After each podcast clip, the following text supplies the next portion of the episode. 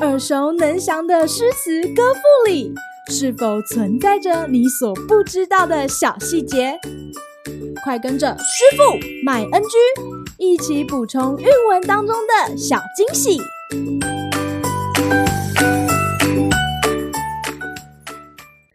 大家好，欢迎来到今天的师傅麦恩居。今天要和大家介绍杜甫的《佳人》。绝代有佳人，幽居在空谷。自云良家子，零落依草木。关中袭丧乱，兄弟遭杀戮。官高何足论，不得收骨肉。世情恶衰歇，万事随转逐。夫婿轻薄儿，新人美如玉。合婚尚知时，鸳鸯不独宿。但见新人笑，哪闻旧人哭。在山泉水清，出山泉水浊。势必卖珠回，牵罗补茅屋。栽花不插鬓，采柏动银菊。天寒翠袖薄，日暮已修竹。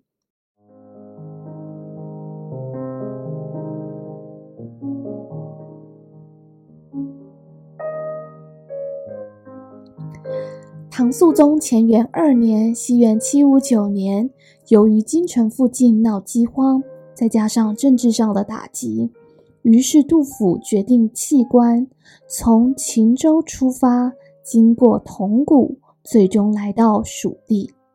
尽管旅程十分艰辛，但是杜甫沿途创作了著名的二十四首寄行山水诗，或描绘壮丽的龙蜀山水。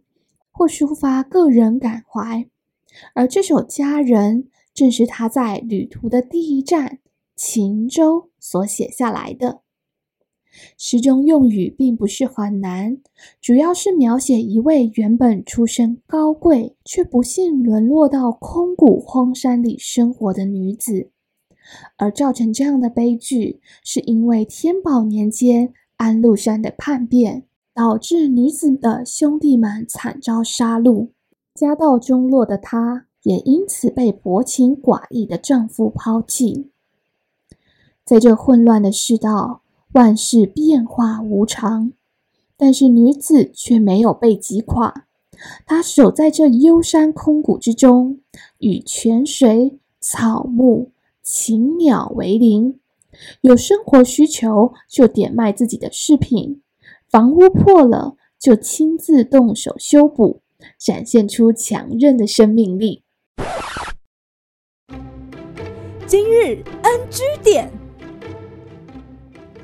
这首诗虽然赞扬女子的坚韧刻苦，但却不是用议论的方式来呈现，而是将细节藏在诗句当中。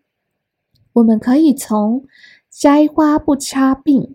采柏动银菊，天寒翠袖薄，日暮已修竹。这四句来看，女子不去采鲜艳的花朵来装饰自己，反而喜爱那翠绿的柏枝。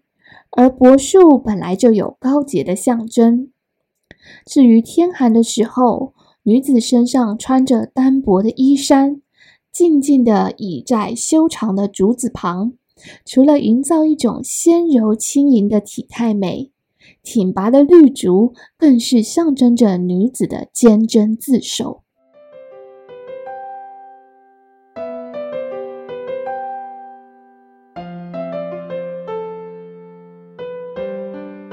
这首《佳人》到底有没有寄托杜甫自己的理想和品德呢？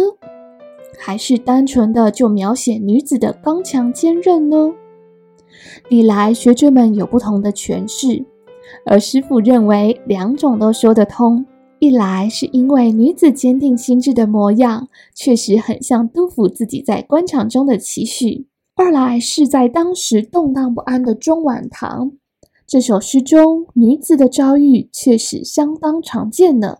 好啦，今天的师父麦恩居就到此结束，我们下回再见喽，拜拜。感谢收听今天的师傅卖 NG。想要了解更多有关韵文的趣味知识，请记得按下订阅键，follow 我们，让你的诗词歌赋不 NG。